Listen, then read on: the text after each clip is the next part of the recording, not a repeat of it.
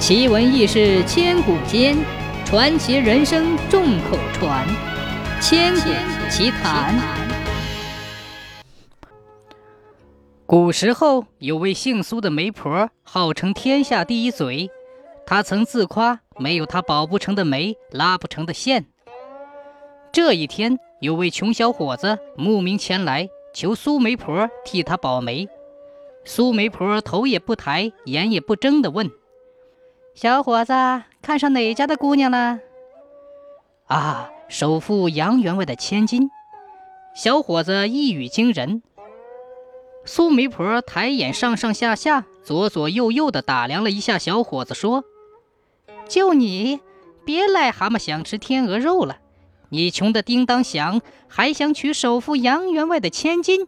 这大白天，你做的什么梦？”小伙子也不言语。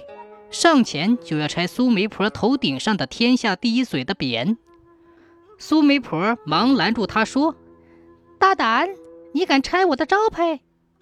小伙子说：“我是在帮你，你自己说没有保不成的媒，拉不成的线，而我现在想娶杨员外的千金，你都办不到，这不是自拆招牌吗？”苏媒婆一听，觉得有道理，自己办不成事。还怨人家拆招牌吗？他想了想，说：“行，你这媒我保定了。”苏媒婆先来到了杨员外家，说：“哎呦，我想给贵府的小姐保媒。”杨员外问：“哦，是谁家的公子啊？”媒婆笑着说：“是个穷秀才。”杨员外拍桌子大怒地说：“哼，给我打出去！”苏媒婆急忙说：“哎呦，杨员外，您先别动怒，听我说。这个穷秀才呀，是知府大人的师爷。您想想，他没钱，可是您有啊；而你没有权势，他有啊。所以说，他娶您的女儿正相配。”杨员外认真的考虑了一下，果然不错，省得自己老是被官府欺负。有道是朝中有人好办事。他便一口答应了这门婚事。苏媒婆从杨府出来，直奔知府大人的官邸。见到知府大人，就说：“大人，我帮你物色了一位师爷。”知府大人大怒说：“嗯，你是什么人，竟敢支配朝廷命官？来人，拉出去斩了！”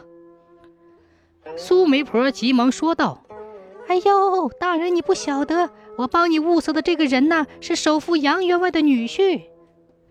知府大人一听，喝退了手下，心想：哎，我早想和这位首富拉拉关系，正愁没有门路呢。这些财大气粗的人非常难对付，让他们出点钱，和杀了他们一样。如果他们家的女婿成了我家的师爷，岂不事半功倍吗？如此一想，知府大人马上换了一副笑脸，说：“那那，请他马上来衙门报道吧。”苏媒婆从知府大人的官邸走出来之后，摸了一把脸上的汗水，心想回去之后赶紧把那天下第一嘴的招牌拿下来。自己虽然一天的功夫就促成了这段根本不可能的姻缘，可保不齐哪天再来个狂生要娶皇上的女儿，嘿！到时可就真的无计可施了。于是，在小伙子和杨员外千金成亲那天之后，这位名满江湖的苏媒婆突然失踪了。越是找不到她本人，越是把她的事迹传遍了大江南北，几乎神乎其神。